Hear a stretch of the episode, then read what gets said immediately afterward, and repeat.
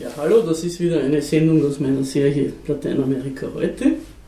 Heute geht es um Kuba und ich habe da bei mir den Mike sitzen von der österreichisch-kubanischen Gesellschaft, der sich da freundlicherweise zur Verfügung gestellt hat. Danke, Mike. Danke für die Einladung, freut mich. Und ich habe mir gedacht, also ich habe mir ein paar Punkte zusammengeschrieben, habe ich mir gedacht, dass wir das in lockerer Reihenfolge abhandeln. Und zwar wollte ich erst einmal ein bisschen was über die alten Geschichten von Kuba, dass wir das auch einmal abgehandelt haben. Weil zum Beispiel ist mir aufgefallen, dass viele Leute gar nicht mehr wissen, warum es eine Invasion in der Schweinebucht gegeben hat und mhm. dass das was anderes war wie die Kuba-Krise. Mhm. Also vielleicht einmal, dass wir darüber was äh, uns darüber ein bisschen verbreiten. Ja, ich habe lustigerweise vor kurzem ein Interview mit dem neuen österreichischen Botschafter in, in äh, Kuba gelesen, so in einem eher nicht so anspruchsvollen Magazin. Und da kam auch sofort, na, Kuba kennt man ja aus der Kuba-Krise. Mhm. Ja, und äh, ich denke mir immer, Kuba kennt man nicht unbedingt nur aus der Kuba-Krise, sondern natürlich, ich meine, jung, ältere Semester vielleicht auch. Da stand natürlich, wie alle sagen, die, die Welt vor dem Abgrund und vor dem, vor dem Dritten Weltkrieg und so weiter. Und das war natürlich ein, ein wichtiger, wichtiges Ereignis worüber könnte man ja noch reden, wie, wie Kuba damals mit, mit der Reaktion der Sowjetunion zufrieden das war oder nicht. Das könnten wir ja dann noch diskutieren. Aber wenige denken, also und, und viele vermischen das auch, wie du sagst, also Schweinebucht, Kuba-Krise etc. Äh, ich meine, ich weiß nicht, wo du anfangen möchtest. Da fangen wir doch einmal an mit der äh, Invasion in der Schweinebucht. Also mhm. Kuba hat seine Revolution gemacht, die mhm. Kommandantes haben gesiegt, mhm. der Batista ist abgehaut. Genau. Und dann haben die Amerikaner gefunden, sie müssen da was machen. Man muss auch sagen, dass die kubanische Revolution ja Amerika am falschen Fuß erwischt hat und nachher dann diese ganzen äh, CIA und äh, Counterinsurgency-Aktionen gestartet worden sind, damit ja sowas nie wieder passiert. Mhm. Und da haben sie ähm, äh, Exil-Kubaner trainiert, mhm. teilweise in den USA, teilweise, ich glaube, in Guatemala. Und, da, äh, und haben dann eine Invasion gemacht. Das, das, Spannende ist ja, dass äh, Fidel Castro zu Beginn der Revolution, zu Beginn des Aufstands gar nicht so als große Gefahr betrachtet worden ist seitens der US-Amerikaner. Einerseits als ein bisschen ein Spinner und so weiter und so fort. Andererseits für die liberalen US-Amerikaner durchaus auch als Hoffnungsträger, weil die haben ja auch gewusst, ne, dieser Batista ist ein Diktator, da gibt es Menschenrechtsverletzungen und so weiter. Und, und Kuba war als Bordell der USA bekannt. Und insofern gab es da durchaus auch in den liberalen Kreisen der, der USA den Wunsch nach einer Veränderung. Und Fidel Castro hat das ja sehr, sehr geschickt gemacht und hat immer wieder auch gesagt, na ja, er will ein äh, demokratisches Kuba, er ist kein Kommunist und so weiter, hat er, in, hat Interviews mit der New York Times gemacht etc. Und insofern war anfangs so die große, war nicht so, hat man durchaus Sympathien gehegt zu, zu Fidel Castro und zu dieser kubanischen Revolution. Als aber dann die Revolution siegte und Unternehmen äh, wie die United Fruit Company verstaatlicht worden sind, wie Texaco, Shell und, und wie sie alle heißen, verstaatlicht worden sind und gesagt worden ist, okay, jetzt gehört das uns Kubanerinnen und Kubanern und jetzt machen wir unsere Gesetze. Da war es dann plötzlich so weit, dass äh, die Gegnerschaft äh, klar war, besonders dann natürlich unter jenen Kreisen in den USA, die direkt mit den Exilkubanern zusammengearbeitet haben. Also es sind ja dann viele nicht unbedingt nur also rausgehaut worden. Es wird ja immer so, so dargestellt, in, den, in Kuba werden, wurden die, die reichen Kubaner oder die Unternehmer irgendwie und die großen... Die, die, genau, dass die alle rausgekickt worden sind. Das war ja nicht so der Fall. Äh, oftmals hat es auch Abschlagszahlungen gegeben für die Unternehmen, für die großen Rumfabriken wie Bacardi zum Beispiel die sind ja bewusst dann rausgegangen und haben versucht, von außen hin äh, zu werkeln und niemand hat geglaubt, dass sich diese kubanische Revolution auch nur ein Jahr lang halten wird. Die haben sofort versucht, da Stimmung zu machen und gesagt, okay, wir überrollen das Ganze wieder.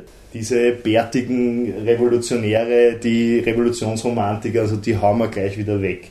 Und sie haben nicht mit diesem Widerstand der kubanischen Bevölkerung gerechnet. Und das ist ja auch immer wieder ganz, ganz wichtig, wenn man über die kubanische Revolution redet dass das nicht nur eine Idee von zwölf Hanseln, die von äh, Mexiko nach Kuba äh, geschippert sind, also in Wahrheit waren es 80, die darüber gefahren sind und zwölf sind dann dort äh, mhm. lebend angekommen oder und so weiter. Ähm, auf jeden Fall, äh, sondern das war eine Stimmung in der Bevölkerung, die einen Wandel, die einen Wechsel wollte, die einfach diese Revolution wollte, unterstützt von den Studentinnen und Studenten in Havanna, in Santiago und so weiter. Und die haben das vorangetrieben und das hat eine, eine Massenbasis gehabt, diese kubanische Revolution, war nicht nur ein Hirngespinst von Che Guevara, äh, Fidel und, und Raúl. Ja, und auch in der Sierra Maestra waren ja auch sehr viele Leute, die, die Nachfahren waren, derer, die in den Unabhängigkeitskriegen gekämpft haben und überhaupt schon von Haus aus eine, und wiederum die wieder Nachfahren von entlaufenen Sklaven, also die hatten von Haus aus eine schlechte, wie soll ich sagen, ein schlechtes Verhältnis zur Macht sowieso und die Sache ist ja die, ich meine, da gehen wir jetzt wieder ganz, ganz weit äh, zurück, aber die ersten beiden Unabhängigkeitskriege gegen die Spanier wurden ja verloren und der dritte Unabhängigkeitskrieg wurde dann gewonnen, aber in letzter Sekunde, bevor es eigentlich schon so ausgeschaut hat, die, die Kubaner gewinnen jetzt diese Unabhängigkeit, haben die US-Amerikaner eingegriffen auf Seiten der Kubaner und haben die Spanier gemeinsam rausgehaut. Und gleich sofort und sind dort sitzen geblieben und äh, seitdem gibt es auch Guantanamo und das, das dazugehörige, also Guantanamo, die Provinz gibt es ewig, aber die, die Guantanamo den Bay, den Stützpunkt, Stützpunkt das muss man vielleicht auch noch dazu sagen, weil das weiß nicht jeder, das bezieht sich nur auf ein kleines Gebiet in der Bucht von Guantanamo, das heißt La Caimanera, also Guantanamo als Stadt ist kubanisch aber der Stützpunkt, genau, und das ja auch als Stadt, und als, äh, aber dieser, dieser Stützpunkt in der Bucht, den haben sich die Amerikaner damals gekrallt. Mhm. Es gab noch, was ich mich erinnere, ursprünglich eine Befristung, die ist aber dann aufgehoben worden und sie sitzen dort äh, auf ewige Zeiten, solange sie nicht irgendwer offiziell, glaube ich, ist, also da streiten sich, glaube ich, auch die, die Gelehrten, offiziell war dieser Stützpunkt auf 100 Jahre gemietet für 1 Dollar pro Jahr oder so, also so ein symbolischer Preis. Und er konnte nur, dieses, dieser Vertrag kann nur auf beidseitigem Einverständnis irgendwie gelöst werden offiziell Kuba sagt, das ist illegal besetztes Territorium. Also das ist von Kuba äh, die klare Position. Wie das die Rechtsgelehrten in den USA sehen, weiß ich nicht und ist auch völlig äh, Humbug oder völlig irrelevant, ja weil, weil es faktisch, genau, weil es faktisch so ist. Also es ist ein besetztes Gebiet seitens der, der USA und wie wir wissen auch eines der Punkte in Kuba, wo gefoltert wird nämlich nur in Guantanamo Bay, wo die US-Amerikaner das Sagen haben und am Rest, im Rest Kubas nicht. Ja, man kann man sagen, dass Guantanamo, wenn man es ein bisschen vergleicht mit Hongkong, Hongkong haben ja auch die Briten gehabt, aber China war halt in der Lage, dann einmal zu sagen, so grüß Gott. Mhm. Und Kuba ist dazu nicht in das der Lage. Das ist, eben, das ist eben der Unterschied. Aber im Grunde, wie du sagst, ist es ein besetztes Gebiet. Mhm. Na gut, zurück, zurück zur Invasion in der Schweinebucht. Das war ja äh, eine Aktion eigentlich, die unter dem Eisenhower angeregt worden ist. Da ist ja dazugekommen der, der Präsidentenwechsel in den USA. Mhm.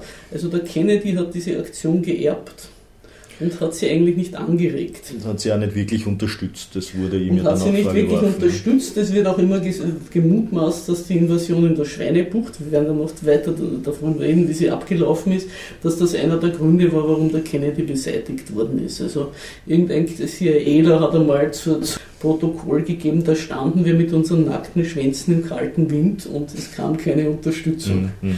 Weil es war ja so gedacht, diese Invasion, dass die dort einen Brückenkopf machen werden und dann werden sie sagen, wir sind das freie Kuba und jetzt bitten wir um Unterstützung. Mhm.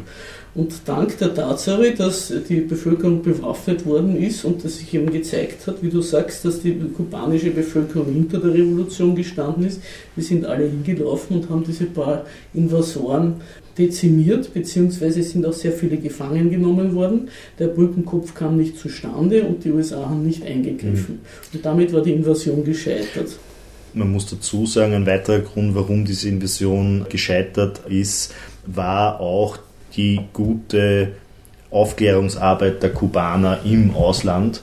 Also es gab schon von Beginn an viele Kubaner, die in, den, in Miami waren, die bei den Exilkubanern drinnen waren, die für die Revolution gearbeitet haben und auch Aufklärungsarbeit gemacht haben und sie wussten sehr, sehr schnell, was da abläuft, was da geplant wird. Ich meine, vieles hat man ja sowieso gewusst, dass das bewaffnete Gruppen sind, dass die planen etc. Und dann hat man sehr, sehr bald gewusst, wann die kommen. Ja, und man hat und die sie, Kubaner waren die vorbereitet. Kubaner waren sehr gut vorbereitet auf diese Invasion und sie haben sie binnen ich glaube, ja, auf jeden Fall innerhalb von 12 Stunden oder 24 Stunden, auf jeden Fall in, in kürzester Zeit geschlagen. Fidel Castro war selbst vor Ort, hat die, diese Aktion dirigiert. Man muss aber auch noch sagen, das wissen die wenigsten, es hat kurz nach der Revolution 59, am, am 1. Jänner 59 hat die Revolution gesiegt aber 59, 60 bis 61 hat es immer wieder in ganz Kuba Aufstände, äh, oder Aufstände kann man es vielleicht nicht nennen, aber so konterrevolutionäre äh, Aktivitäten gegeben, immer wieder Versuch, auch Anschläge etc. Auch länger noch im Escambray. Genau, das äh, vor allem. Viel, ne? viel länger noch. Ähm genau. Und da war, war man grundsätzlich ja bewaffnet und man stand, oder bewaffnet und gewappnet.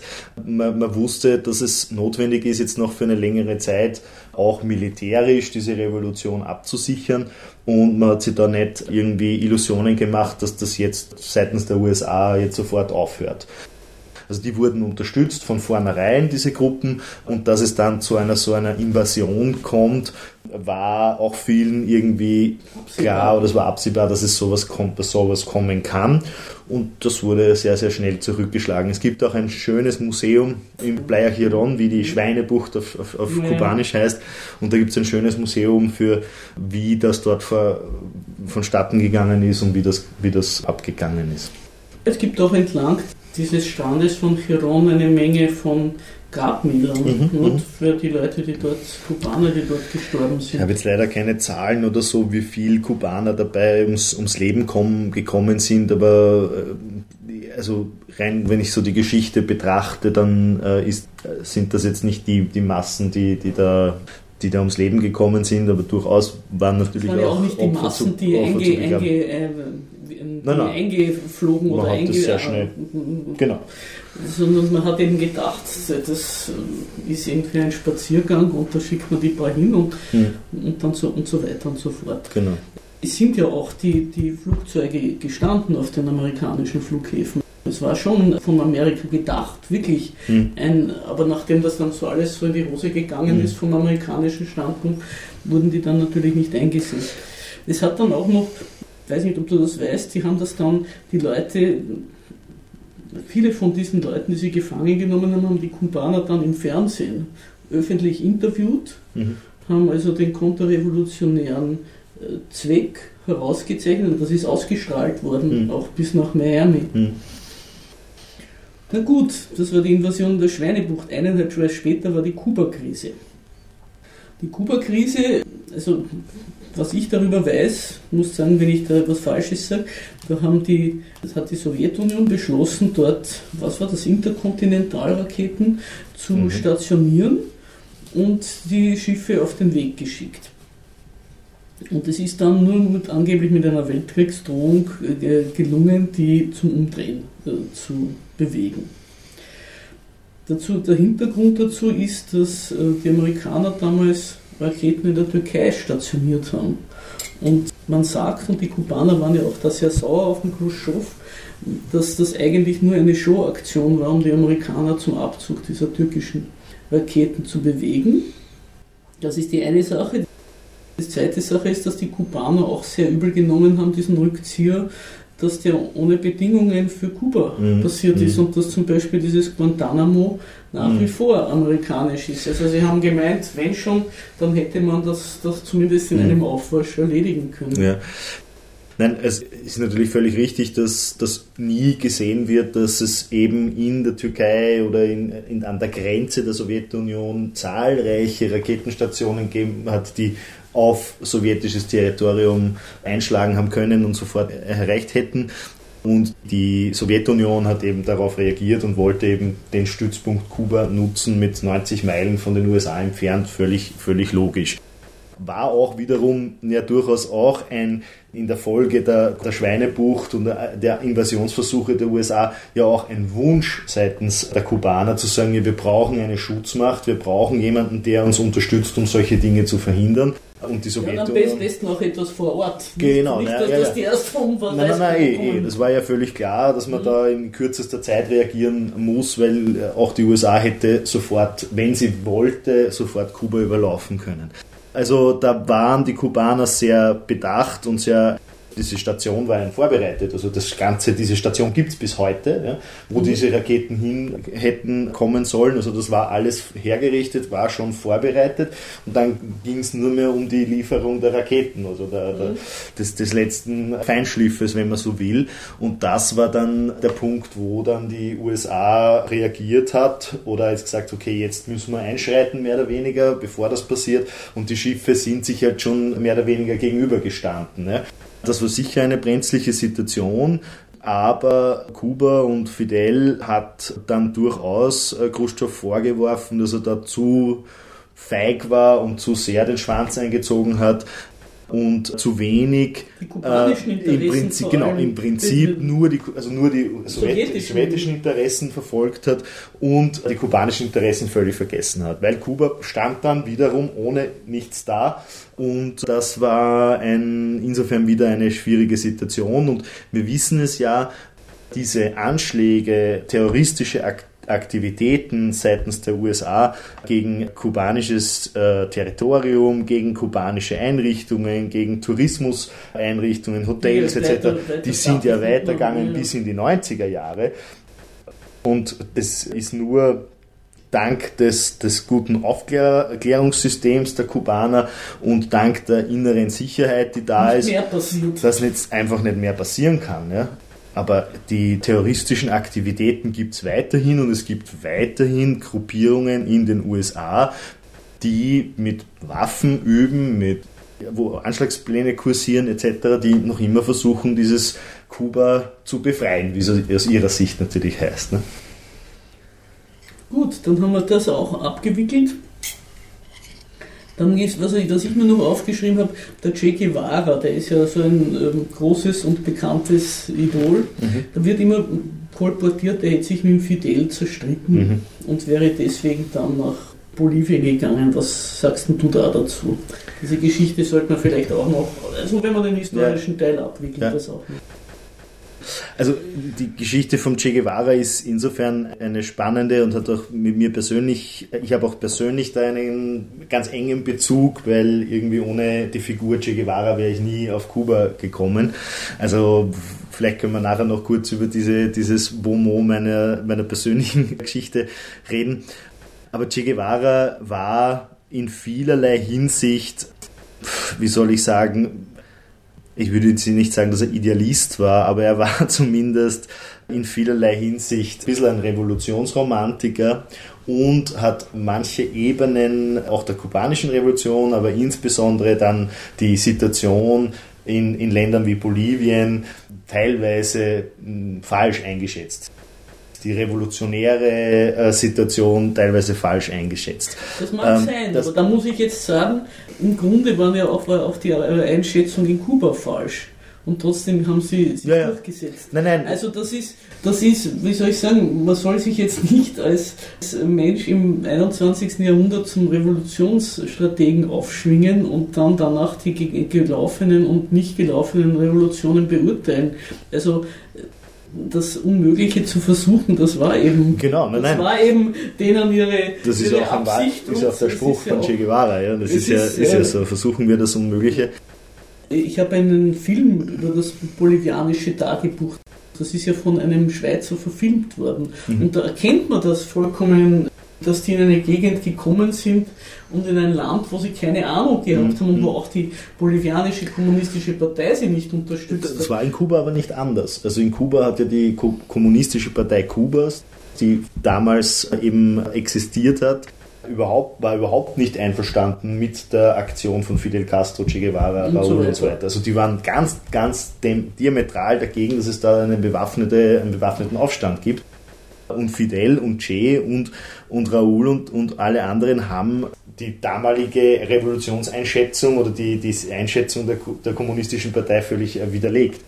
Also insofern ja, der, der, der, Moment der Geschichte, der Moment, eine Revolution zu, zu tun, auch wenn sie un, äh, unmöglich erscheint, das, das, das darf man nicht einfach nur beiseite schieben. Ich bin da völlig bei dir.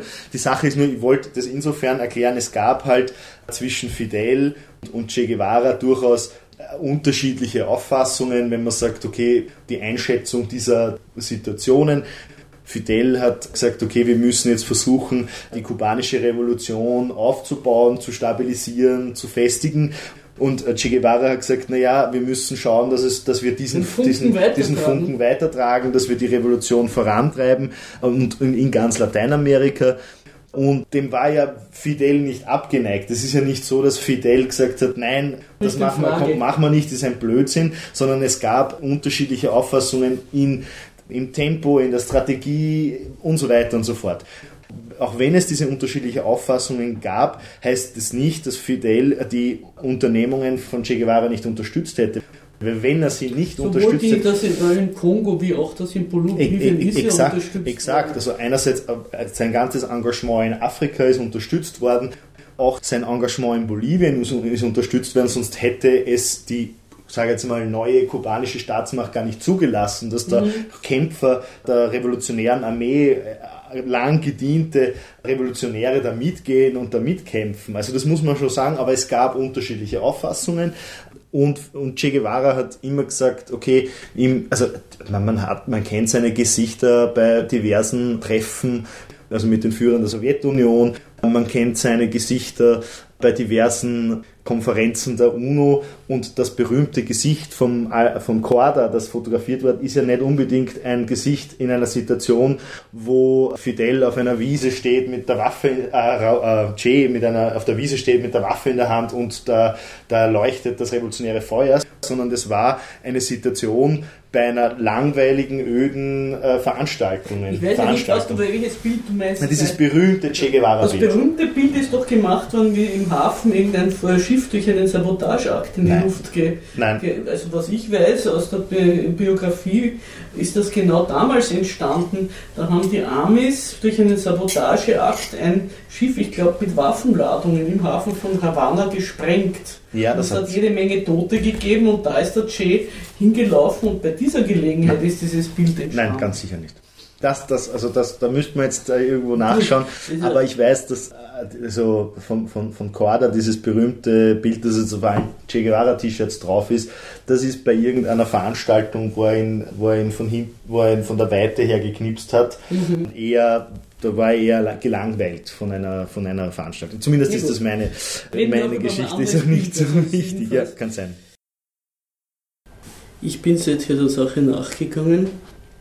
Das Bild wurde nicht am Tag der Explosion des Schiffes, sondern am nächsten Tag beim Begräbnis der Opfer dieser Explosion aufgenommen, aber erst sieben Jahre später, anlässlich des Todes von Che Guevara, der Öffentlichkeit zugänglich gemacht als nämlich das bolivianische Tagebuch publiziert worden ist vom italienischen Verleger Feltrinelli.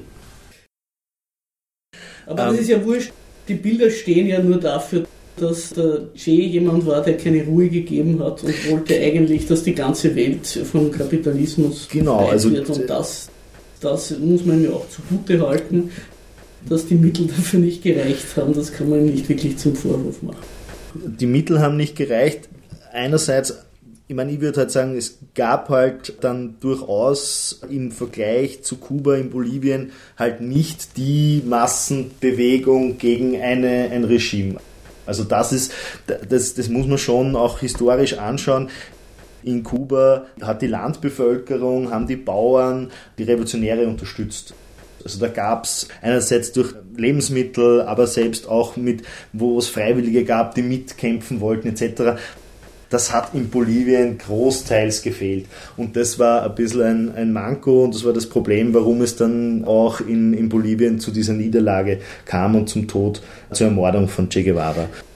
Ja, das ist, wirft vielleicht ein Blick äh, auch auf eine übliche Fehleinschätzung von so revolutionär gesinnten Menschen, die meinen, die, die Massen sind ja sowieso immer gegen die Regierung und man muss sie hm. nur aufwecken aus hm. ihrem Schlaf. Also ja, das, das glaube ich auch. Das ist ja eine verkehrte Vorstellung, die äh, öfters schon zu, zu, Parallelen zu heute, wenn wir, ja, würde man fast sagen. Wobei heute ist es schon sehr schwer, diese Illusion aufrechtzuerhalten. ja.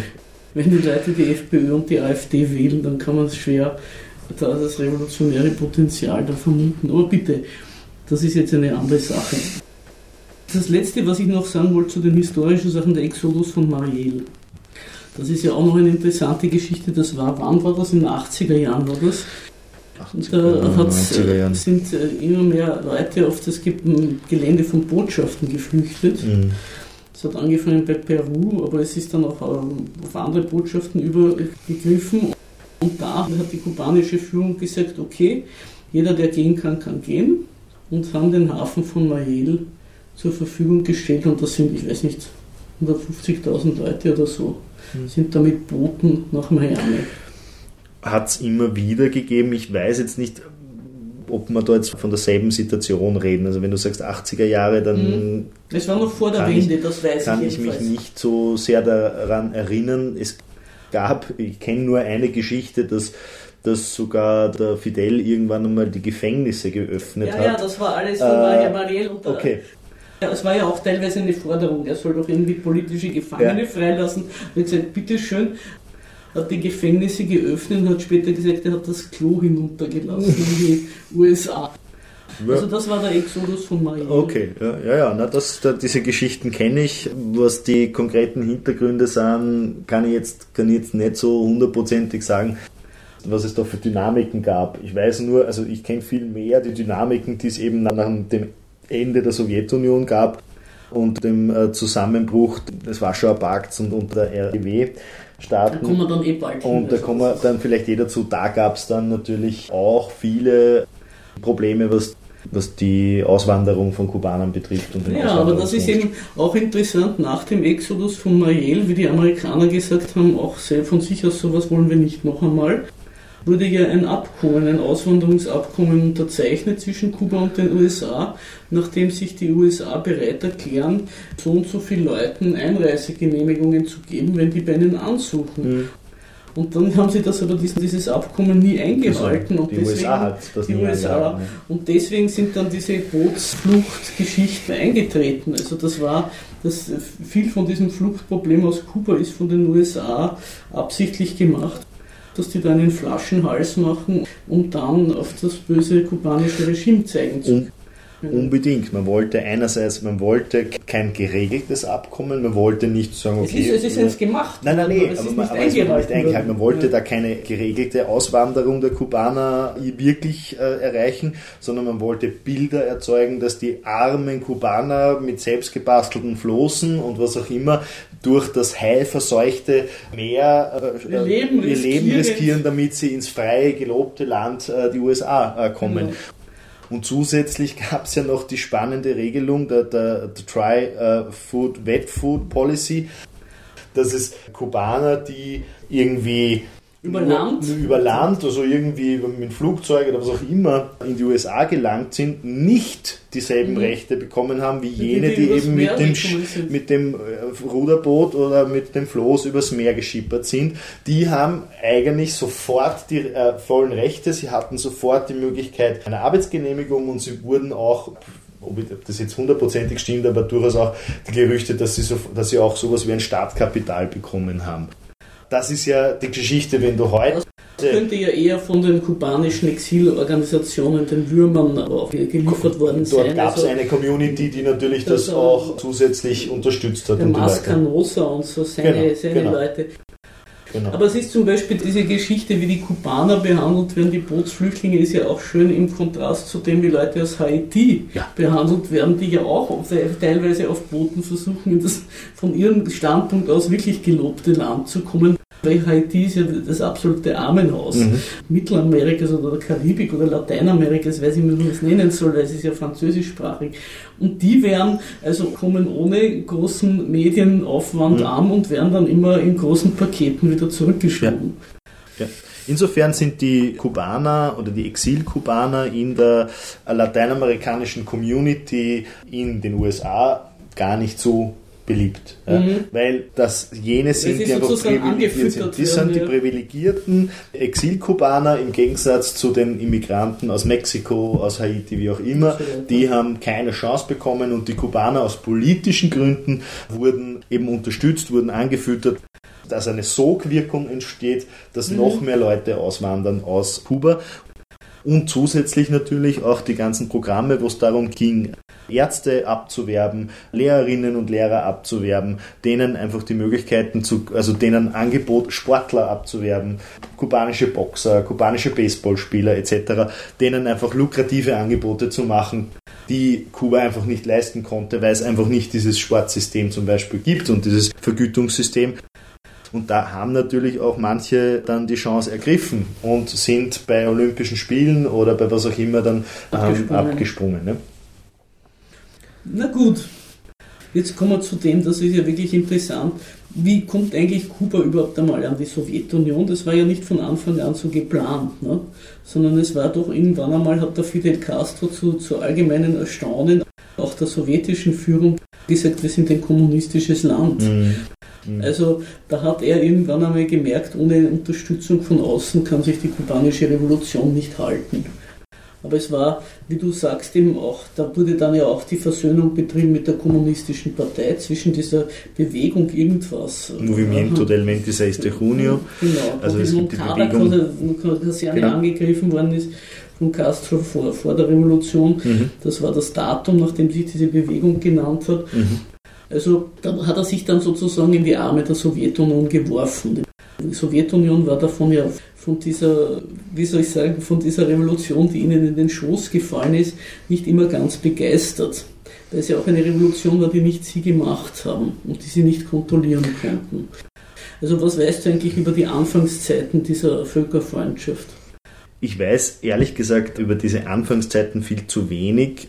Ich weiß, dass, wie ich vorher schon gesagt habe, das natürlich eine geostrategische Entscheidung auch war sowohl Kubas als auch der Sowjetunion. Einfach zu sagen, okay, Sowjetunion, wir haben hier einen Stützpunkt 90 Meilen von den USA entfernt, von unserem Erzfeind entfernt, wo wir einfach kontrollieren können, wo wir eventuell Raketen stationieren, was dann nicht funktioniert hat, aber dort gab es einfach genug Möglichkeiten, auch mit den Kubanern zusammenzuarbeiten. Und es war natürlich ein überlebensnotwendiges Moment der kubanischen Revolution zu sagen, wir brauchen da einen starken Partner, dass wir verhindern eine Invasion, die es vielleicht einmal gab. Ich glaube, das war durchaus eine pragmatische Sicht, durchaus eine weniger äh, so dieses Wir sind die großen besten Freunde. Es hat meines Wissens immer so, und da ist auch wieder die Che Guevara und Fidel Sache seitens Che Guevaras, immer die, die Kritik des verkrusteten Sowjetsystems gegeben. Im Gegensatz Fidel, der das versucht hat, diplomatischer, pragmatischer zu lösen, weil er halt gewusst, weil er gewusst hat, man, man ist angewiesen auf die Sowjetunion. Ich gehört also, auch ein bisschen dazu schon auch das, die, die Spannungen zwischen der Sowjetunion und China. Ne? Das Che Guevara hat sich ja ein bisschen eher nach China hingezogen gefühlt. Also ich weiß nicht, ob man jetzt gleich als Maoist bezeichnen kann, aber es war nicht unbekannt, dass seine Sympathien eher mhm. den chinesischen ja. Weg gelten. Ja. Also das ist das eine und man entwickelt ja dann mehr oder weniger auch sowas wie eine ja, Zweckgemeinschaft und Zweck, äh, Zweckehe, wenn man so will. Die Positionen und die Strategien der kubanischen Revolution und der Sowjetunion waren unterschiedlich. Und da gab es auch durchaus Diskussionen, interne Diskussionen, wo ich jetzt die im Detail nicht hundertprozentig kenne. Also da muss ich einfach sagen, dass ich da mhm. zu wenig, also die ideologischen Fragen, die dann ausgetauscht werden. Die ideologischen Fragen sind ja nicht wenig, so, das ist jetzt, kenne. das will ich gar nicht, auf das will ich gar nicht so hinaus, sondern das Interessante ist ja, im Grunde hat, haben die, hat die Sowjetunion jahrzehntelang Kuba subventioniert. Mhm. Und die DDR. Mhm. Also auch die DDR, also sagen wir mal jetzt der RGW. Mhm, war, ja. Im RGW war Kuba ein Zuschussposten. Das ist zum Beispiel mhm. nach der Revolution ist ja mehr oder weniger die Ökonomie zusammengebrochen. Genau. Da muss man sagen, haben sich die Kommandante ja auch nichts überlegt. Ne? Sie hatten also ihre Vorstellungen, was sie der Bevölkerung geben wollen, eine Versorgung und eine Bildung und ein Gesundheitswesen. Aber wie das alles zustande kommt, da hatten sie meiner Ansicht nach null Ahnung. Und das haben ihnen eigentlich die Wirtschaft eingerichtet, vor allem tschechische Ökonomen, was ich weiß. Die haben auch damals in der Anfangszeit bereits die Libretta eingeführt. Also mhm. dieses System da, das ist wie ein Lebensmittelmarken, aber es ist, es ist eigentlich ein Buch, das jeder Haushalt kriegt und mhm. womit die Leute versorgt worden sind mit dem, vor allem so Getreideprodukte und Zucker. Subventionierte und Lebensmittel, Zucker, Kaffee, Mehl, Getreide, also ja, äh, Alles, auch Eier, Milch mhm. für, für Kinder etc. Also auf dieser Libretta gab es einfach gewisse Produkte, die zu subventionierten Preisen zu beziehen waren, beziehungsweise teilweise sogar kostenlos zu beziehen waren. Gibt es bis äh, heute übrigens. Die Libretta gibt es bis heute, aber es ist sehr wenig mehr drauf, was mir meine kubanischen Freunde erzählen. Es reicht, also die Kubaner sagen, es reicht für ein Drittel des Monats. Hm. Das, was man über die Libretta bezieht, reicht für ein Drittel des Monats. Den Rest muss man einfach selbst erwirtschaften durch Arbeit, durch äh, Schafteln, durch Taxifahren, ja. mit Vermieten von Tourismuswohnungen etc. Oder Anbau von Gemüse im Garten. Mhm. Aber die Landwirtschaft, das ist ja auch eine interessante Geschichte, die ist so eingerichtet worden, ein bisschen, das ist mein Eindruck, dass Kuba auch sich nicht schleichen kann aus dem RGW. Also sie wollten, glaube ich, verhindern mit diesem Zucker, mit der Beibehaltung der Zuckermonokultur, verhindern, dass sich Kuba irgendwann einmal wie Slowenien in Jugoslawien nach dem Motto Take the Money and Run sich verabschiedet. Weil sonst einen anderen Grund kann es nicht geben, dass sie diese Monokultur so lange beibehalten haben. Weil der Zucker war ja eigentlich ein bisschen überflüssig. Naja, es ist halt so, dass der Zucker extrem subventioniert war und Kuba bekannt war für die Zuckerrohrproduktion und für das, was also der, der, die DDR und eben die anderen realsozialistischen Länder den Zucker zu erhöhten Preisen, subventionierten Preisen den Kubanern abkauft haben. Mhm. Und das hat natürlich Aber dazu obwohl geführt, sie eigentlich selber ja einen Rübenzucker auch gehabt hätten. Also es ist ja, ja nicht so, dass Zucker ein Mangelprodukt ja, war. Ja. Also diese, Orangen diese und so weiter und so fort. Aber mhm. das, hat, das hat natürlich auch dazu geführt, dass sich Kuba nicht bemüßigt gefühlt hat, irgendwas an dieser Monokultur großartig zu ändern. Genau. Weil die Tatsache, dass es da eh die, die, dieses Abkommen, dieses Abkommen gibt, da lebt sich dann recht gut. Es war immer schon die Debatte, ne? man muss die Landwirtschaft irgendwie diversifizieren, man muss schauen, dass man eigenständige Industrialisierung und so, und so weiter und so fort. Das ist ja, meistens ständig. Den, den inneren Markt einmal Jetzt bemühen sie sich ja da ziemlich drum, also dass, die, dass sie einmal die eigenen Bedürfnisse aus ihrer Landwirtschaft mhm. denken, weil Kuba ist ja sehr fruchtbar. Das ist nicht das Problem und ich kann mich erinnern, wie ich dort war, und das ist schon recht lange her, aber ist mir aufgefallen, wie viel brachliegendes Land es dort mhm. gibt. Sie haben ja auch keine Kollektivierung gemacht oder so, sondern das ist alles irgendwie so unter der Hand eingezogen worden von den, von den exilierten Plantagenbesitzern das Land. Das ist dann bewirtschaftet worden und der Rest war irgendwie unter ferner Liefen. Man durfte auch lange gar nicht selber eigenständig bewirtschaften.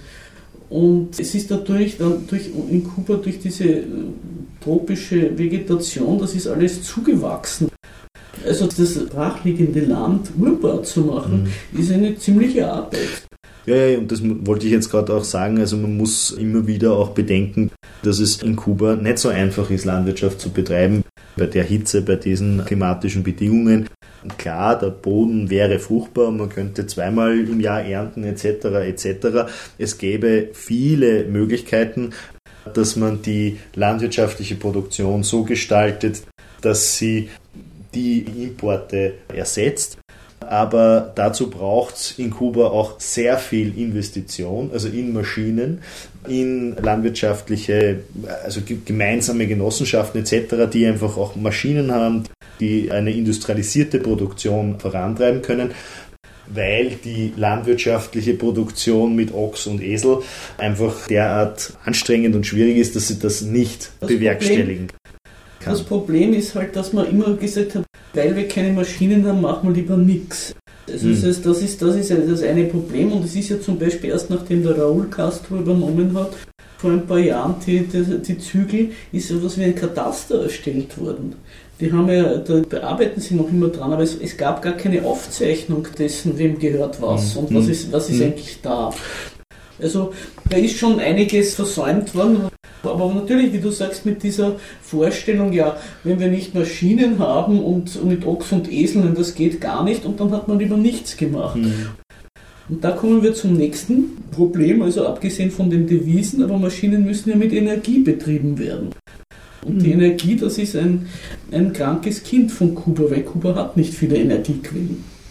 Was weißt denn du darüber, über die Energie? Naja, ich weiß zumindest, dass es seit Jahren eigentlich eine neue Revolution, nämlich die Revolution Energetica gibt, die Energierevolution, wo die Kubaner dazu aufgerufen sind, einerseits Energie zu sparen, weil es natürlich, wenn man sich vorstellt, dort noch die alten Kühlschränke gibt aus der Sowjetunion, dort noch sehr viele ja, Produkte gibt, die irgendwie extrem viel Strom verbrauchen, auch die viele Leitungen. Leute, muss ich sagen, ich, dabei am Land, viele Leute haben gar keinen Kühlschrank.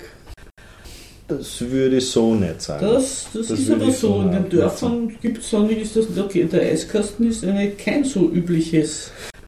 Also es gibt eine tolle Dokumentation von einem österreichischen Dokumentarfilmer, der über die Kühlschränke in Kuba eine Dokumentation. Heiße Nächte, kühle Schränke heißt diese Doku. Und der, also der schildert zumindest, dass er, gute Kühlschrankversorgung. Dass, er, dass es eine gute Kühlschrankversorgung gibt. Teilweise aber mit sehr alten Kühlschränken, sehr, sehr, teilweise sogar Kühlschränke, die man noch mit Eis irgendwie beliefert und so weiter. Der Film ist 2010 erschienen und leider weder auf YouTube zum Anschauen noch auf DVD erhältlich. Also ganz, ganz tolle Geschichten. Also wirklich kann ich nur empfehlen, diese Doku. Mhm. Und da wurde jetzt, und äh, am Ende dieser Doku ist dann auch die Geschichte des Umtausches der alten Geräte. sowjetischen, teilweise auch US-amerikanischen Kühlschränke, Geräte mit chinesischen Modellen wo dann nicht unbedingt immer zur Zufriedenheit des Kunden dieser Austausch stattgefunden hat, weil die chinesischen Modelle teilweise zwar vielleicht brauchen, äh, weniger, aber auch irgendwie nicht so gut funktionieren. Mhm. Aber wie auch immer, also es gab, abgesehen von, den, von der Kühlschrankdebatte, einfach eine große Mobilmachung, Strom zu sparen, neue Stromquellen anzuzapfen. Ich meine, Kuba könnte und macht das auch, viel in äh, Solarenergie zu investieren. Das heißt, es gibt da auch österreichische Unternehmen, die in Kuba Kooperationen mit Kuba eingegangen sind, wo Solarenergie in Kuba erzeugt wird. Wasserenergie gibt es zu wenig oder kaum. Windenergie wäre auch eine Möglichkeit. Wäre mir bisher noch nicht aufgefallen, dass es sehr viele Windparks in, in Kuba gibt. Aber man setzt durchaus sehr viel auf erneuerbare Energie, auf Energie, vor allem auf Solarenergie. Das ja, ist vor allem Versuch. selbst im eigenen Land produzierbare. Ja, ja. Das ja, ist klar. also der Witz bei den Erneuerbaren in Kuba. Ja. Und dann haben sie eben dieses Abkommen seit geraumer Zeit mit Venezuela. Mhm. Ne? Tun also an Venezuela liefern Ärzte und Lehrer und mhm. ich weiß nicht was noch. Und dafür kriegen sie Öl. Mhm. Also das ist im Rahmen der, des sogenannten ALBA, also der Alternativa Bolivariana para los Americas, also eine, mhm. eine alternative Wirtschaftsplattform